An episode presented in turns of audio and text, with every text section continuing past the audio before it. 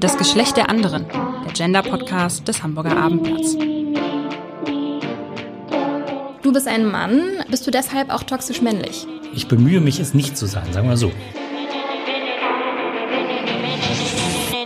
Der Mann ist die Krone der Schöpfung. Gott hat Adam Lebensatem eingehaucht, nicht Eva. Sie wurde aus seiner Rippe geformt und hat ihn zur Sünde verführt. Deshalb darf der Mann mir die Welt erklären, mir ins Wort fallen und natürlich auch in der Bahn breitbeinig zwei Sitze in Anspruch nehmen, denn die Kronjuwelen brauchen schließlich Platz. Ja, das ist plakativ ausgedrückt, aber manchmal nehme ich das tatsächlich so wahr. Es zeigt mir, wie verquer der Alltag für viele Menschen tatsächlich aussieht. Und deshalb spreche ich heute über das Thema toxische Männlichkeit. Alles nur fürs Ego. Zu Gast ist heute Stefan Mielchen. Er ist erster Vorsitzender des Vereins Hamburg Pride, engagiert sich seit Jahren in der schwulen Community und arbeitet als Redakteur für ein Fachmagazin. Hallo, Herr Mielchen. Hallo. Wir haben gesagt, dass wir uns duzen. Jetzt Genau. habe ich schon direkt den ersten Fehler gemacht. Hallo, Stefan. Hallo. Vielen Dank für die Einladung. Ja, sehr gerne. Du bist ein Mann. Ähm, bist du deshalb auch toxisch männlich? Ich würde das nicht ausschließen. Das ist immer sehr schwierig, sich selber zu beurteilen. Und ich bin Kind meiner Sozialisation. Also insofern, ähm, ich bemühe mich, es nicht zu sein, sagen wir so. Okay. Und ähm, in welchen Situationen denkst du, dass du toxisch männlich bist? Ich glaube, das hat was mit, mit Dominanzverhalten zu tun, das man nicht immer ganz ablegen kann. Ich weiß, dass ich in äh, Diskussionen mir gerne mal den Raum nehme, den ich haben möchte. Ob das schon toxisch männlich ist oder nicht, weiß ich nicht, weil ich auch erlebe, dass Frauen das auch tun. Aber es ist so, also so Dominanzgebaren ähm, würde ich für mich nicht völlig ausschließen. Tatsächlich habe ich das an mir auch schon erkannt, dass ich Leuten vor allem oft ins Wort falle. Und immer wenn ich das merke, denke ich innerlich, ui, das war jetzt aber wirklich alles andere als gut. Ähm, Und im Zuge des Gesprächs wird sich auch noch die Frage stellen, ob ich toxisch männlich bin, obwohl ich mich als Frau lese und auch biologisch weiblich bin. Aber kommen wir doch erstmal dazu, was toxische Männlichkeit überhaupt ist. Ich musste mich selber einlesen, weil ich mir nicht ganz sicher war, wie ich es definiere. Und das, was ich eben in der Anmoderation gesagt habe, ja, das gehört alles dazu. Ähm, Also wenn Männer mir die Welt erklären, das nennt sich Mansplaining. Wenn sie Dinge wiederholen, die ich vorher schon gesagt habe und dafür Lob einheimsen, das nennt sich Repeating. Wenn sie breitbeinig in der Bahn sitzen, auch unter dem Begriff Manspreading ähm, bekannt. Oder wenn sie denken, ich könnte ihnen den Job wegschnappen, weil ich nur eine Quotenfrau bin, das aber eigentlich gar nicht drauf habe. Das ähm, sind kleine ähm, Verhaltensarten, wie sich das ausdrücken kann, aber das kann auch hin zu gewalttätigem Verhalten und Mord führen. Also zum Beispiel Stichwort, alle drei Tage wird eine Frau getötet. Ähm, all das sind also Symptome von toxischer Männlichkeit. Aber was ist denn, wenn der Mann wirklich denkt, dass er es wirklich besser weiß? Ist das dann auch Heap-Eating? Es kommt, glaube ich, immer darauf an, wie man sein vermeintlich besseres Wissen äh, artikuliert.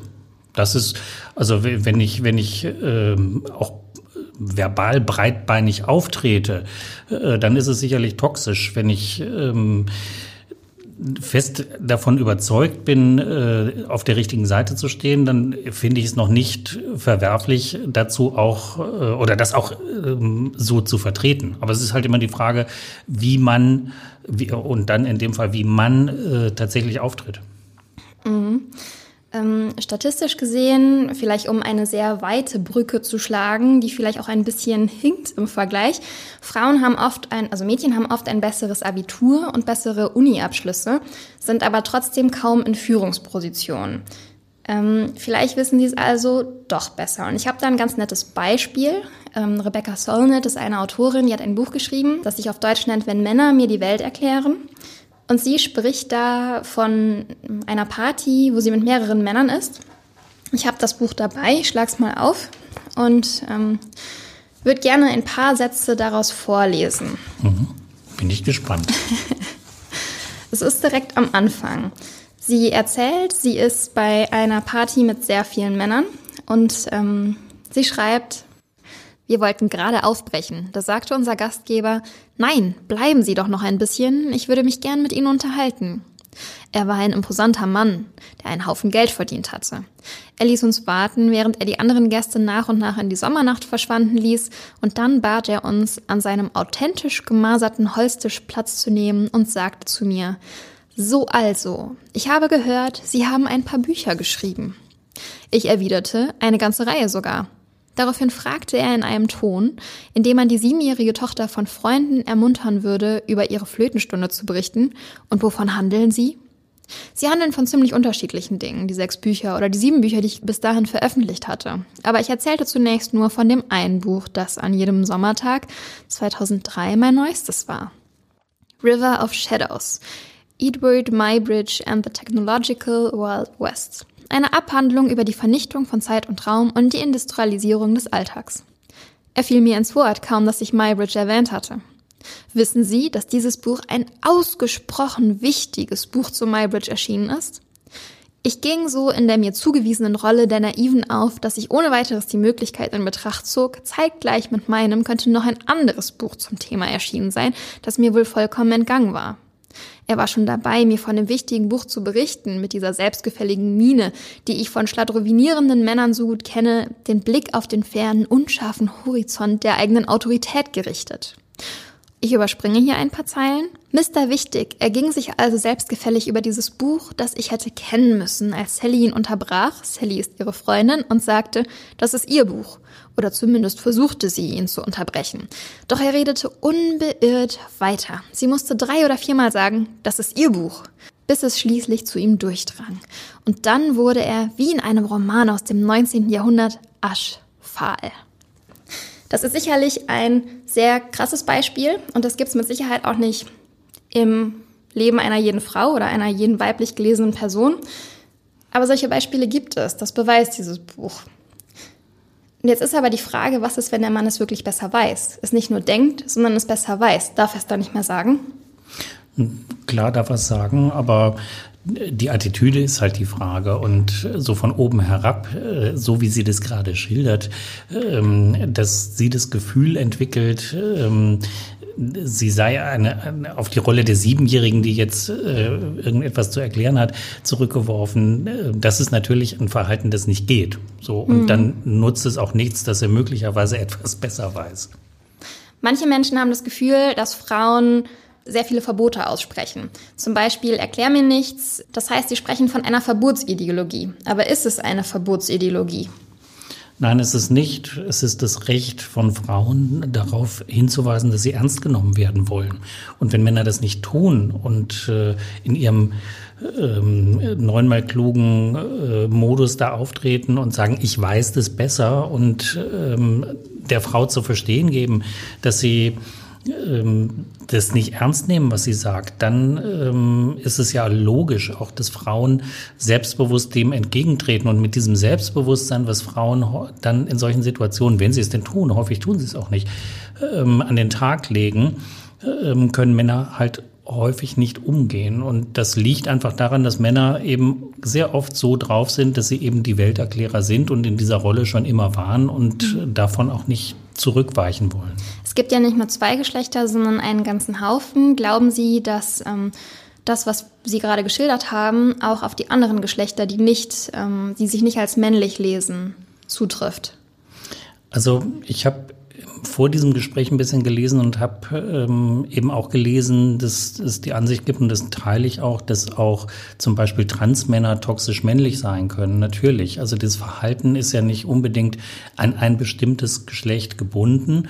Und ähm, ich finde sowieso, also wenn wir, wenn wir über Männlichkeit oder Männlichkeiten reden, äh, müssen wir da auch den Blick ein bisschen weiten, weil es einfach mir persönlich ähm, die, die Zuschreibung von Mann und Frau ähm, auch äh, zu, zu eng ist, weil es sehr viel dazwischen und darüber hinaus geht, mhm. gibt. Und ähm, ja, dummes Verhalten oder unangemessenes Verhalten gibt es, ähm, glaube ich, quer über alle Geschlechter. Aber wir sind in einer oder wir leben in einer Gesellschaft, die seit jeher männlich geprägt ist. Und mhm. wir haben, also es gibt kaum Frauen in Führungspositionen, obwohl wir seit 16 Jahren von einer Frau regiert werden und mittlerweile auch die mächtigste Frau Europas oder der mächtigste Posten Europas an eine Frau geht. Mhm.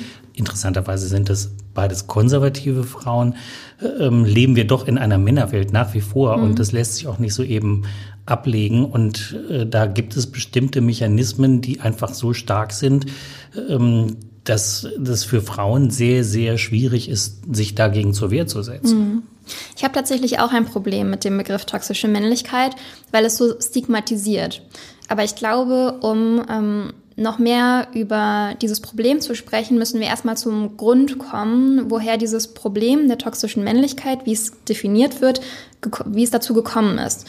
Mm, und ich glaube zum Beispiel, nochmal zu den Verboten zurückzukommen, dass es keine Verbotsideologie ist, weil Männer, die glauben, dass sie sich so verhalten müssen, wie ihre Rolle ihnen vorgibt, sich selber bestimmter Dinge nehmen. Sie werden dann aufs Brötchendienen reduziert und von der Vaterrolle beraubt, weil sie eben nicht diese Fürsorglichkeit, wenn sie der Rolle entsprechen wollen, wie ähm, die stereotype Frau es machen würde, ähm, sich dem nicht hingeben können. Das heißt, im Grunde genommen ähm, diskriminiert die, dieses Bild, was ja dem Patriarchat entsprungen ist, auch Männer, also alle Geschlechter, würde ich sagen. Würden Sie mit, da mitgehen? Also der toxische Männlichkeit gibt es schon immer. Wir haben jetzt halt einen Begriff dazu, der relativ inflationär jetzt gebraucht wird, aber ähm, dass es dieses, äh, dieses Verhalten, dieses Dominanzverhalten, dass es diese Rollenzuschreibung seit Jahrhunderten gibt, das ist ja nichts Neues. Und ähm, insofern äh, ist das seit, seit geraumer Zeit ein, ein Thema und ich finde gut und richtig, dass es thematisiert wird. Und ähm, das ist halt so in Emanzipationsprozessen, dass die eine Seite ähm, auf ihre Rechte pocht und die andere sich in ihren Rechten äh, oder in ihren, ihren vermeintlichen Rechten und Vorrechten ähm, bedroht fühlt und das muss man gesellschaftlich miteinander aushalten, äh, aushandeln. Ich glaube, es geht da weniger um, um das Thema äh, von Verboten oder ähm, nicht verboten, sondern einfach darum, wie wir als Menschen miteinander ähm, ähm, ja miteinander kommunizieren, wie wir uns verhalten, wie wir, wie wir auch Machtstrukturen äh, hinterfragen mhm. und, ähm, und Gleichberechtigung leben. Und das fällt vielen Männern halt nach wie vor schwer und das wird dann im Zweifel als Verbot empfunden, obwohl es äh, gar nicht so gemeint ist. Mhm. Würden Sie denn quasi dieses Symptom, was wir gerade beschrieben haben, auf unsere Gesellschaftsstruktur, auf das Patriarchat zurückführen oder würden Sie sagen, das ist zu einfach gedacht?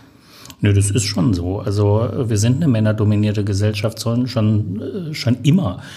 Ähm, da kann man ja wirklich historisch sehr, sehr weit zurückgehen und das muss man aber auch gar nicht, wenn wir uns jetzt einfach nur äh, die, die Geschichte der Bundesrepublik anschauen, ähm, dann ähm, oder, oder unsere gesellschaftlichen Strukturen, dann wird das sehr, sehr schnell klar. Aber das war halt schon immer so und wir sind halt in einer ähm, in, in einer Gesellschaft ähm, groß geworden, wo Frauen sehr, sehr lange ähm, keine Rechte hatten. Wenn ich mhm. mir überlege, dass es zum Beispiel das Frauenwahlrecht ähm, seit gut 100 Jahren gerade erstmal gibt und ähm, dass so Dinge wie die Vergewaltigung in der Ehe äh, erst seit wenigen Jahren nicht mehr strafbar sind, dann zeigt das ja, ähm, wo wir herkommen. Ich kann mich noch an die Zeiten erinnern. Ich bin jetzt 55 Jahre alt und ähm, weiß noch, das war bei uns zu Hause kein Thema, aber als meine Mutter ich habe zwei Geschwister, noch zwei ältere, als die nach der Kinderphase wieder anfingen, mhm. arbeiten zu gehen, da hätte sie theoretisch noch die Genehmigung meines Vaters dazu gebraucht. Das muss man mhm. sich mal vorstellen. Und ähm, das war Anfang der 70er Jahre noch. Und ähm, also, dass, dass das eine Gesellschaft tief prägt ähm, und äh, auch, auch bis in die Familien hineinwirkt, das ist ja klar. Mhm. Das sagt auch Buchautor und Diplompädagoge Sebastian Tippe. Ähm, er ähm, setzt schon in der Kindheit an und sagt, Jungen wachsen mit einem bestimmten Rollenbild auf, ähm, auch Mädchen. Ähm, und Jungen bekommen beigebracht, dass sie bestimmte Privilegien haben. Aber um Privilegien zu haben, müssen sie andere abwerten, weil ansonsten ist es ja kein, kein Privileg mehr. Das heißt, überspitzt gesagt, bekommen sie schon im Kindergarten beigebracht, sehr stark, dominant, aggressiv, zeig sonst aber keine Gefühle und nimm dir, was dir gehört, notfalls eben mit Gewalt, weil die Jungen prügeln sich halt ab und zu mal und dann gehört dir die Welt. Und dann mit der Zeit ist der stereotype patriarchale Mann, den ich jetzt einfach mal im weiteren Rollenmann nenne, fertig gebacken um es überspitzt zu sagen. Und der Diplompädagoge Tippe sagt, dass sich alle Jungen, also wirklich alle Jungen toxisch verhalten, nicht immer und überall, aber alle hätten Züge. Es gibt übrigens auch toxische Weiblichkeit, ähm, um jetzt nicht nur auf Männer einzugehen. Das heißt, dass Frauen eben dieses Rollenbild komplett aufleben. Gehen Sie denn mit, dass alle Jungen toxische Züge haben? Weil ich finde das ein sehr, das ist wirklich eine sehr starke Aussage. Ich würde es nicht bestreiten, weil wir alle Kind unserer Sozialisation sind und ähm, die eben genau so funktioniert, wie er das beschreibt. Es gibt wahrscheinlich auch ähm, Familien, wo es anders läuft, na klar. Und, ähm, und trotzdem gehen wir, äh, oder die meisten von uns jedenfalls sind irgendwie in den Kindergarten gegangen und gehen dann halt auch in die Schule, wo genau solche Stereotype nach wie vor ähm, ja auch vorhanden sind. Also ich bin auch noch groß geworden mit so Sprüchen wie ein Indianer kennt keinen Schmerz. Mhm.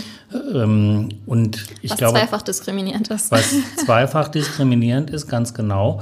Und ähm, was aber auch eben ganz klar ist, ein Mann hat stark zu sein und äh, eben diese Rolle zu spielen. So und mhm. dass das ähm, auch, auch ähm, etwas hinterlässt, auch bei mir, ähm, das will ich nicht bestreiten, wobei ich dann irgendwann mal ähm, halt auch in, in, Teilen zumindest einen anderen Weg eingeschlagen habe. Mhm. Aber dass ich als, als Kind schon gerne den Kleiderschrank meiner Mutter geplündert habe, äh, das passt natürlich überhaupt nicht in, in, mhm. in so ein Bild. Und ähm, dass, ähm, dass, dass Jungs mit, mit Autos spielen müssen und dass es irgendwie dieses Farbschema in Blau und Rosa mhm. nach wie vor gibt. Das ist ja irgendwie, das, das lässt sich ähm, oder das, das setzt sich bis heute so fort. Und mhm. das, das finde ich schon ziemlich schlimm. Und das hat natürlich auch, findet seinen Niederschlag äh, auch nach wie vor in, in Erziehung, in Bildung und so weiter, mhm. wo ganz klar auf klassische Rollenbilder nach wie vor gesetzt wird.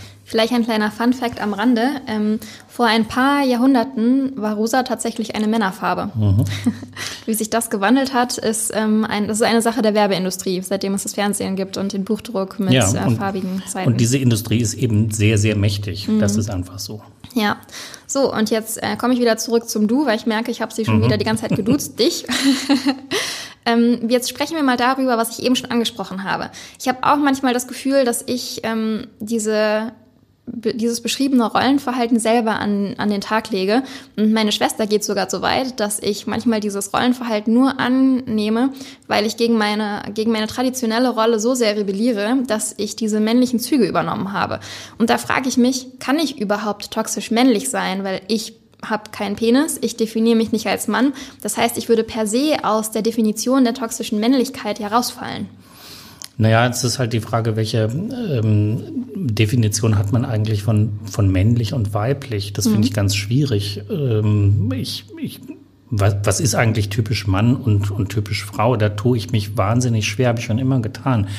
Nur weil man ein bestimmtes Verhalten an den Tag legt, wird man ja nicht automatisch auch zum Mann. Die, diese rein binäre Denke, ähm, da bin ich irgendwie drüber hinweg. Mhm. Also bilde ich mir jedenfalls ein, dass ich es bin und bin es wahrscheinlich häufig auch wieder nicht, aber versuche zumindest da äh, über ähm, über meine Prägung hinaus äh, zu denken. Aber ich, also wenn ich für mich so ähm, überlege, ähm, ich habe schon immer mit, mit Rollen gespielt, habe das gerne getan, auch teilweise um zu provozieren ähm, und mit, mit diesen Rollenbildern, wie ist ein Mann, wie ist eine Frau, ähm, und wie macht man das? Also zum Beispiel, ähm, indem man irgendwie über Klamotte klar macht, ähm, dass, dass man aus dem, aus dem gängigen äh, Klischee oder den, den, den Zwängen, in denen man so steckt, auch mal ausbricht. Mhm. Also ich habe vor vielen, vielen Jahren mal eine Demonstration geleitet, da habe ich noch studiert in Marburg und bin da als erster Vorsitzender damals in Frauenkleidern aufgetreten. Stark. Und ähm, weil ich mich auch immer ähm, heute weniger, aber damals sehr, sehr stark auch ähm, als, als politische Tunte begriffen habe. Mhm. Und ähm, das hat damals, also es war eine Demonstration gegen den Auftritt äh, von Bischof Düber, den's, der nicht mehr lebt, der damals ein äh, erzkonservativer äh, katholischer Bischof in Fulda war und der hat auf einer Burschenschafts- oder Studentenverbindungsveranstaltung gepredigt. Und dagegen haben wir demonstriert, weil Düber einfach eine rechte Socke war und wir als, äh, als Linke äh, dann natürlich auch in, was dem entgegenhalten wollten. Und Burschenschaften sind ja per se auch schon mal wieder so ein Männerbund. Mhm. Ähm, den ich persönlich hoch problematisch finde. Das ist also, Toxisch. das ist wirklich der Ausbund an, an toxischer Männlichkeit, der da zelebriert wird.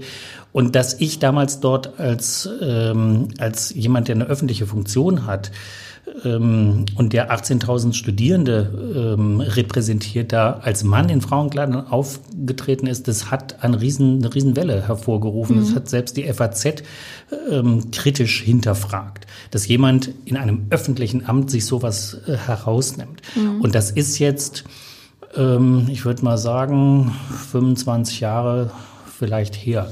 So und ähm, seitdem hat sich viel verändert. Ich glaube, heute wäre das möglich ohne so einen Riesenaufschrei. Ja und nein. Also ähm, ich glaube, dass die unsere Gesellschaft da heute ein bisschen äh, toleranter geworden ist und und offener tatsächlich. Ähm, ich weiß nicht, ob es in ähm, ob ich es mit so einem Auftritt heute noch in die FAZ schaffen würde. Das, ins Abendblatt.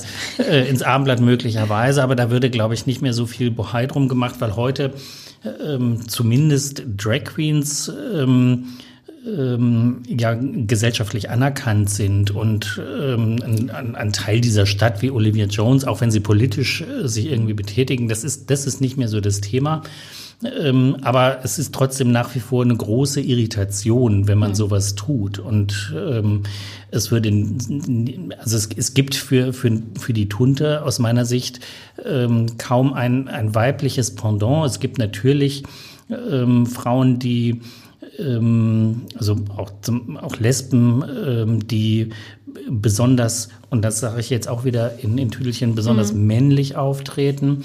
Und ähm, das hat aber irgendwie nach wie vor eine andere Wirkung. Also wenn, mhm. wenn Frauen eher in eine Männerrolle oder in, in männliche Stereotype verfallen, ist es nicht so ein Riesenthema, wie wenn Männer plötzlich ähm, sehr, sehr, auch wieder in Tüdelchen, sehr weiblich auftreten. Das ist immer noch nicht so anerkannt. Wobei man auch sagen kann, Frauen werden da im Zweifel auch von Männern dann auch nicht ernst mhm. genommen. Ne? Aber das bestätigt im Grunde genommen auch wieder, dass diese toxische Männlichkeit eben auch Nachteile für ähm, den Rollenmann hat oder Leute, die gerne aus der Rollenmannrolle ausbrechen wollen, aber schlecht können. Ja, das, also das ist einfach so. Ich habe eben, als ich hergefahren bin, habe ich so ein bisschen nachgedacht und habe gedacht, ähm, mir, sind, mir sind so Politiker eingefallen. Mhm. Und heute, es gibt... Friedrich Merz? Ähm, ja, auch der. Ähm, aber es, man hört heute immer noch äh, so Sätze wie, es gibt gar keine richtigen Politiker mehr. Mhm. Und da werden als Namen dann gerne Strauß und Wehner genannt, mhm. ähm, die ich aus meiner Erinnerung auch noch kenne, oder Helmut Schmidt ist dann auch so ein Beispiel, ähm, die auch ein, ein sehr klares äh, Rollenbild und ein Männerbild verkörpert haben und sich im Bundestag, und darauf ähm, wird dann immer angesprochen, äh, angesprochen, äh, dass die sich da noch richtige Rededuelle geliefert haben. Mhm. So, da ging es auch richtig zur Sache. Und dann habe ich so ein bisschen weitergedacht, wen haben wir denn heute? Und dann habe ich gedacht, mal abgesehen davon von, von Parteipräferenzen und ähm, Mehrheiten und so, ein Typ wie Robert Habeck wird nie Bundeskanzler werden in unserem Land. Jedenfalls äh, nicht in den nächsten Jahrzehnten hat er meines Erachtens keine Chance, weil er eben genau diese, dieses Männlichkeitsbild dem nicht nur nicht entspricht, weil er viel zu weich und mit, mit, mit bestimmten Themen rüberkommt, die da nicht reinpassen, weil er viel zu philosophisch ist, so und ähm, weil das, glaube ich, nach wie vor von vielen Leuten nicht als Stärke ausgelegt wird und nicht in der Konsequenz ähm, dem die Fähigkeit äh, unterstellt wird, ein solches Amt mhm. ausüben zu ja. können. Ja, möglich ist das, weil er eben keine toxische Männlichkeit ausstrahlt. Aber ich glaube immer noch, dass es wahrscheinlicher ist, ähm, wenn wir auf die Umfragen gucken, sollten sollten die Grünen tatsächlich an die Macht kommen, ist Annalena Baerbock immer noch hinter Robert Habeck. Und ich glaube, ein Ass im Ärmel haben die Grünen nicht. Da bin ich gar nicht so sicher, ob das tatsächlich so ist. Also da ähm, kann ich mir vorstellen, gerade in der Konstellation, äh, ähm, wo es ansonsten nur männliche Kandidaten äh, mhm. gibt, äh, ist man vielleicht klug genug, äh, eine kluge Frau aufzustellen. Mhm. Okay, aber kommen wir nochmal ähm, zum, zum Thema zurück. Ich habe eben überlegt, mh, warum habe ich teilweise diese, diese toxischen, warum übernehme ich diese toxischen Züge? Ist das auch Selbstschutz? Und ich würde sagen, es ist ein Teil aus Selbstschutz, weil ich eben dazugehören will und es schaffen will, und ein Teil ähm, aus Rebellion. Und wenn ich jetzt überlege, warum machen Männer das eigentlich mit? Klar, einerseits wegen der Privilegien, also auch fürs Ego, aber ist da nicht auch Selbstschutz bei den Männern mit dabei, um eben in der Gesellschaft voranzukommen? Was denkst du? Gegen wen müssen sich die Männer da schützen? Gegen, äh, wer wäre die Frage? Ne? Gegen den also, Rollenmann. Gegen den aggressiven Rollenmann. Ja, aber wenn sie doch selber, wenn sie selber ähm, toxische Züge aufweisen, ähm, dann sind sie ja, dann müssen sich ja gegen nichts wehren, sondern sind schon in, genau in dieser Rolle des, äh, des aggressiven Rollenmanns. Die für mich spannende Frage an der Stelle wäre, welche Reaktion du erntest in so Situationen, wo du das Gefühl hast, ähm, toxisch aufzutreten. Was, was wird dir da von Männern gespiegelt? Das fände ich mal interessant. Zu hm, also das, was ich so wahrnehme, ist, dass ich unhöflich bin, dass ich sowieso noch untergestellt bin, dass ich gerade erst am Anfang ähm, meiner Laufbahn bin. Ähm, hm, ich glaube, man muss da aber auch in Bereichen unterscheiden. Wenn ich mit PolitikerInnen spreche, dann ist das, glaube ich, anders, weil die eventuell schon ein bisschen reflektierter denken, weil sie auch jeden Tag mit solchen Themen zu tun haben. Wenn ich aber mit jemandem spreche, ich will aber auch nicht das bei allen PolitikerInnen mhm. sagen, ich glaube, wenn ich mit bestimmten sprechen würde, wäre das nicht der Fall. Ich denke aber auch, wenn ich in anderen Situationen bin und die Leute denken, ach, die hat doch sowieso keine Ahnung. Letztens hatte ich ein Interview, ich, ich sag nicht mit wem, aber da hatte ich auch stark das Gefühl, dass ich ähm, in meinen Fragen nicht ernst genommen werde. Mhm. Und ich glaube, dass es ähm, schon ein Problem ist und dass ich deswegen auch diese toxischen Züge mit dem Unterbrechen zum Beispiel aufnehmen muss. Ähm, ich ich frage mich da, ist es nötig, dass ich, wenn ich in dieser Welt klarkommen möchte, mit dem gleichen Respekt, der mir begegnet wird, jemandem anderen begegnen muss, um akzeptiert zu werden, was ja eigentlich eine Spirale nach unten ist. Ja, schwierig. Mm, das, das Problem ist, glaube ich, häufig, dass, dass Frauen dann sehr schnell als, als zickig äh, hingestellt werden oder seine, die, die hat ja Haare auf den Zähnen und so. Ne? Also das, mhm. das glaube ich, in der, in die Falle läuft man sehr, sehr schnell und ähm, selbstbewusst aufzutreten ähm, ohne von Männern genau so dann wahrgenommen bzw. Äh, abgestempelt zu werden, das ist nicht immer einfach und es kommt halt drauf an, mit wem man da zu tun hat. Und mhm. es gibt zu wenig Männer, die damit wirklich souverän umgehen können. Ich habe mal überlegt, woher kommen woher kommen die Vorbilder für toxische Männlichkeit? Und ich habe auch gedacht, da ist sehr viel im Film und sehr viel in der Musik. Damit wachsen Kinder auf in Die Schöne und das Biest. Das Biest, das verkörpert toxische Männlichkeit in Perfektion, obwohl es quasi der Held für viele ähm, Kinder ist. Das Biest kidnappt sie, beziehungsweise sagt, okay, der Vater, der kann freikommen, den er vorher gekidnappt hat, wenn sie bleibt und sie sich verliebt, ihn heiratet und er kann quasi über sie bestimmen. Das gleiche ist aber auch bei Erwachsenenfilmen, zum Beispiel der Joker. Wenn man sein, sein Verhältnis zu Harley Quinn sieht, dann ist er auch toxisch männlich. Er ähm, könnte sogar ein Eisel sein, das heißt einer aus dieser amerikanischen mhm. Bewegung, die im Moment global geht, dass ähm, das vor allem Männer sind, die sich selber als optisch nicht sehr ansprechend finden und denken, dass sie ein Mann dritter Klasse sind, weil sie keine Frau abbekommen und dementsprechend sehr gewalttätige Dinge über Frauen und Mädchen posten im Internet. Und dann dachte ich auch, im, im Rap ist es zum Beispiel Jizzes, sehr bekannter Hamburger Rapper, und in der Politik ist es zum Beispiel Trump. Ja. Ne? Ähm, aber es gibt natürlich auch Positivbeispiele. Ich finde das jetzt alles so plakativ, ähm, schlecht, schlecht, schlecht zu reden, das geht auch nicht. Zum Beispiel hat Barack Obama mal gesagt, ein Mann zu sein heißt vor allem ein guter Mensch zu sein. Genau. Hm. Und der geht so ein bisschen von diesem Rollenverständnis eben weg, von dem Binären. Und ich finde auch, dass das überholt ist. Auf, auf Twitter kursiert aber dann auch das Hashtag Not All Men. Das heißt, dass sich nicht alle Männer als toxisch männlich sehen. Mm. Ich finde, das ist aber wiederum zu einfach gemacht, weil viele einfach sagen können, hey, ich bin nicht toxisch männlich und dann vielleicht nicht das toxische Verhalten komplett reflektiert haben. Denken Sie, dass ähm, ich das zu einfach auf den Punkt bringe? Naja, das ist halt die Frage, auch bei Barack Obama kann man zum Beispiel auch mal hinterfragen, wie ist er eigentlich äh, zu dem Posten gekommen, den er acht Jahre lang ausgefüllt hat. Also man wird auch nicht amerikanischer Präsident, ähm, wenn man nicht bestimmte Eigenschaften mitbringt. Ähm, und es ist ja auch, auch klar, es hat bislang noch nie eine US-Präsidentin gegeben. Woran liegt das wohl? So, ne? Also das mhm. kann man alles hinterfragen.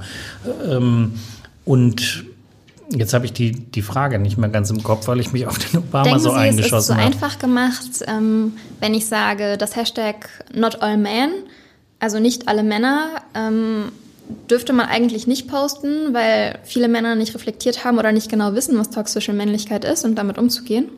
Ja, also dass, dass Männer, die sich da möglicherweise angegriffen oder ertappt fühlen, da Abwehrreflexe ähm, zeigen, das zumindest wundert mich nicht. Und ähm, ich bin sowieso nicht so ein Hashtagger. Ähm, vielleicht bin ich einfach zu alt dafür, aber ähm, was man postet oder, oder nicht postet, äh, also da, da muss man schon ein bisschen äh, natürlich den Kopf einschalten.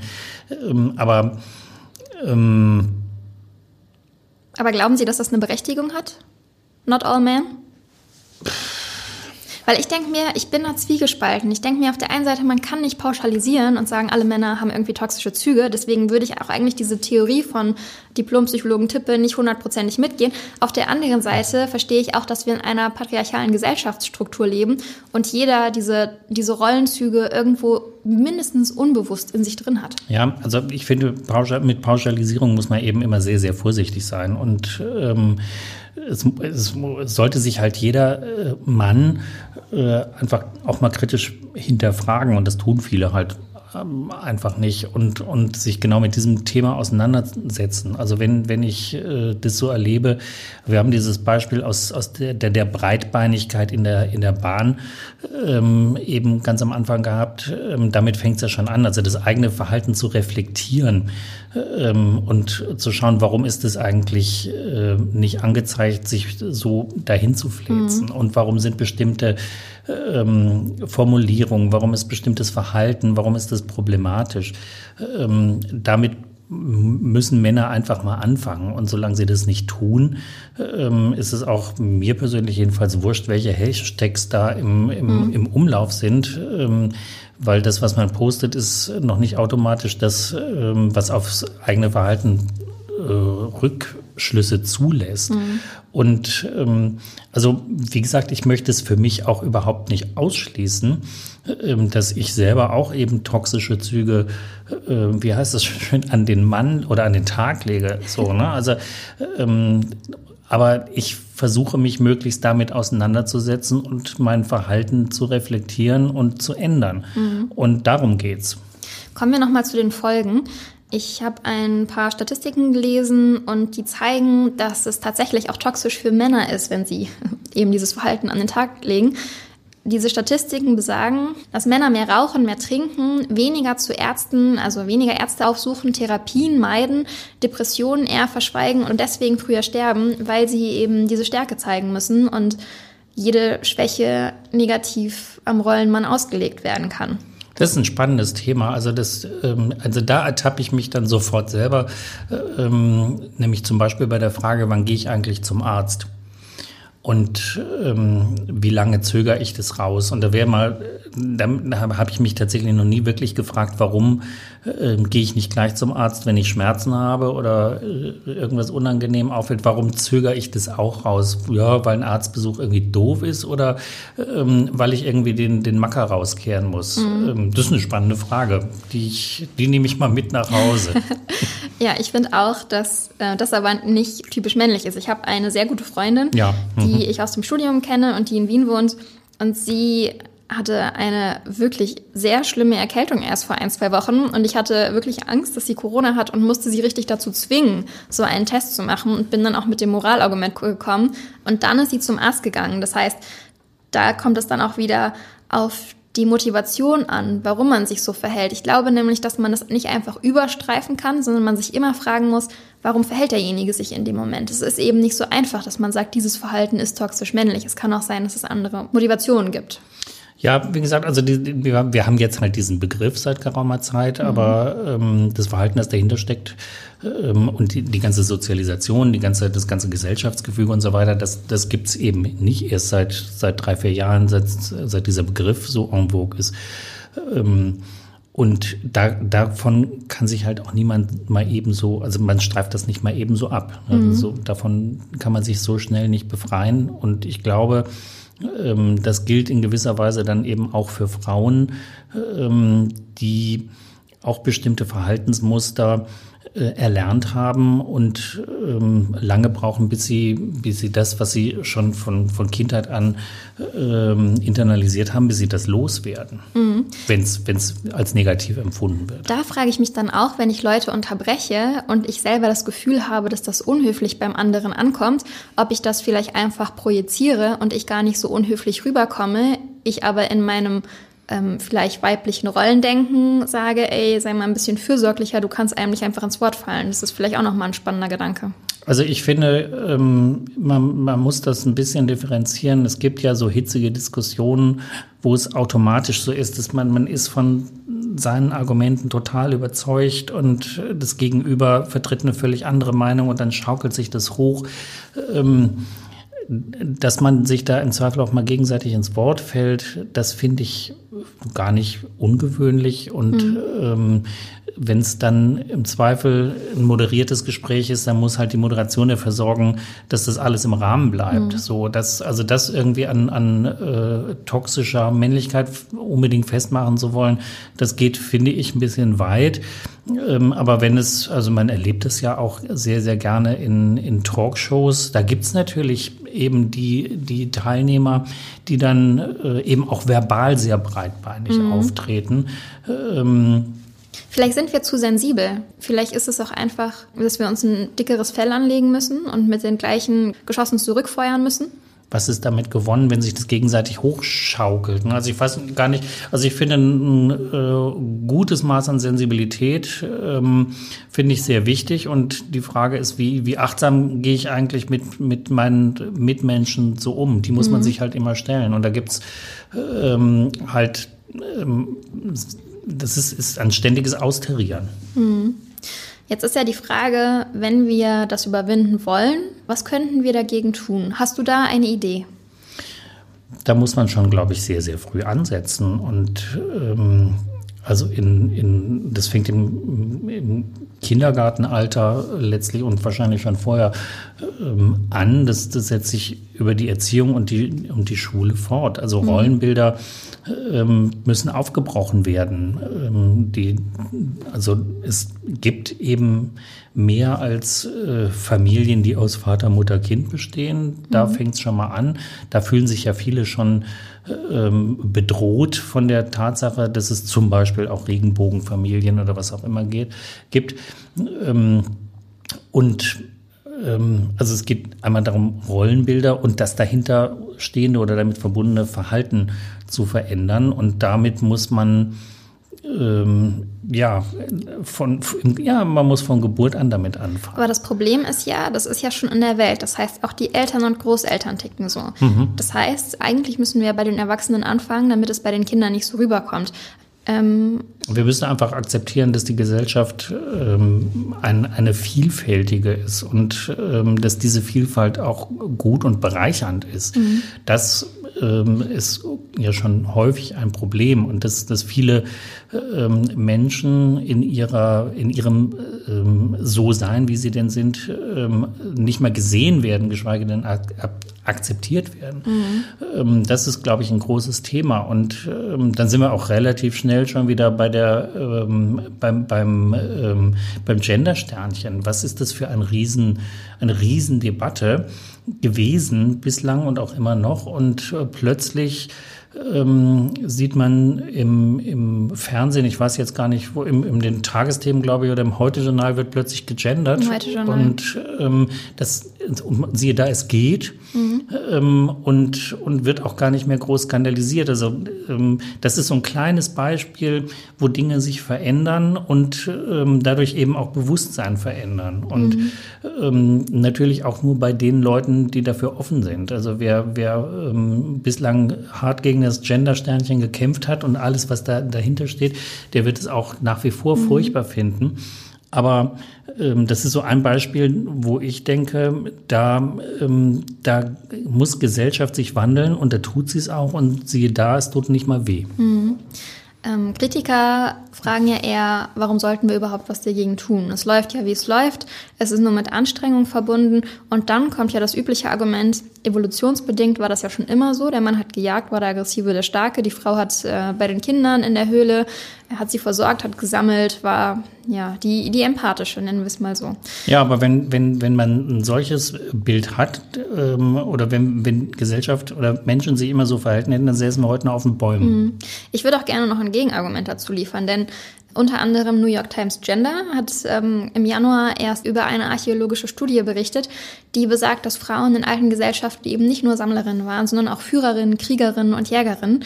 Das bedeutet nicht, dass damals ein Matriarchat geherrscht hat, also die Herrschaft von Frauen über alle anderen, sondern dass es eben diese, dass diese Rollenbilder aufgebrochen werden müssen, weil dieses Argument, das viele bringen, einfach nicht so stimmt. Und ich finde, wenn wir über Männlichkeit reden, in diesem Kontext, müssen wir über Privilegien reden. Und wenn wir über Gerechtigkeit reden, dann müssen wir darüber reden, ob wir diese Privilegien prüfen oder die selbstgebauten Privilegien auch wieder abbauen. Denn niemand kann etwas dafür, in das Geschlecht reingewachsen zu sein, in das er reingewachsen ist und dementsprechend die Rollenfrau oder den Rollenmann aufgebürdet bekommen hat. Aber jeder kann etwas dafür, eben in dieser unreflektierten Rolle zu bleiben und die Zeichen der Zeit zu übersehen. Oder würden Sie mir da widersprechen? Nö, das sehe ich schon so. Und ähm, Gesellschaft verändert sich und die Individuen, die die Gesellschaft prägen, müssen sich genauso verändern. Und es gibt ja diesen, äh, diesen blöden Spruch, äh, wer nicht mit der Zeit geht, geht mit der Zeit. Ähm, der stimmt auch an so einer Stelle. Also wenn ich mich ähm, stetig verweigere, dann bin ich irgendwann ähm, stehe ich irgendwann außerhalb der Gesellschaft. Das, ähm, und das führt dann eben im Zweifel genau zu diesen Extremen, mit denen wir es auch heute zu tun haben. Mhm. Also ähm, sowohl auf der, auf der extremen Rechten, die ja auch ein, ein ähm, Abbild äh, toxischer Männlichkeit äh, ist, als auch bei diesen Bewegungen, wo, wo Männer sich, ähm, weil sie keine Frauen abkriegen, ähm, in, ich habe den Begriff eben, das ist, ist, so ein englischer Begriff. Eisel? Eisel, genau diese Bewegung. Ähm, genau so driftet man dann eben irgendwie an, an die Ränder ab, ähm, wo man nicht mehr dazugehört, wenn man sich einfach äh, diesen Entwicklungen völlig verschließt. Mhm. Bevor wir nun zur alles entscheidenden Frage kommen, nämlich ob das alles nur fürs Ego ist, ähm, stelle ich immer noch zehn kurze Fragen. Das ist ein Blitzlicht. Sie haben eine Minute Zeit, um zehn Fragen zu beantworten, können zwischendurch auch sagen, passe und ich wiederhole am Ende. Ähm, und Sie dürfen mit einem Wort antworten. Gut, dann. Da bin ich gespannt. starten wir. An wen denken Sie, wenn Sie an einen Rollenmann denken? Passe. Sind Sie nach der Definition von Barack Obama ein guter Mensch? Das hoffe ich. Wer ist Ihr Idol? Das habe ich nicht verstanden. Ihr Idol? Ach, Idol. Haben Sie ein Vorbild? Nein. Wann waren Sie das letzte Mal toxisch männlich? Heute. Sind Sie Feminist? Ja. Sind Sie stolz darauf, ein Mann zu sein, sich als Mann zu definieren? Nö. Ähm, fangen wir wieder von vorne an. Wer, wenn Sie an einen Rollenmann denken, an wen denken Sie? Fünf Sekunden. Trump. Kommen wir zum Fazit dieser Folge. Worauf toxische Männlichkeit fußt, haben wir ja schon besprochen. Die Frage steht noch aus, ob der Rollenmann, also das, was wir eben beschrieben haben, einen Ego-Trip schiebt oder ob er gefangen ist in den gesellschaftlichen, Strukturen. Wie würden Sie die Frage beantworten, ob toxische Männlichkeit nur aufs Ego zurückzuführen ist? Das ist beides. Also man ist in einem Rollenbild gefangen und ähm, nutzt es im Zweifel, um die eigene Position äh, auch noch zu stärken. Also das, äh, das hat beides miteinander zu tun. Vielen Dank, dass Sie heute hier waren. Vielen Dank, dass du heute hier warst. Mhm. Bis zum Schluss habe ich diesen Fehler durchgezogen. Macht nichts. Ich habe mich sehr gefreut. Liebe Hörer und Hörerinnen, wir hören uns bald wieder. Tschüss.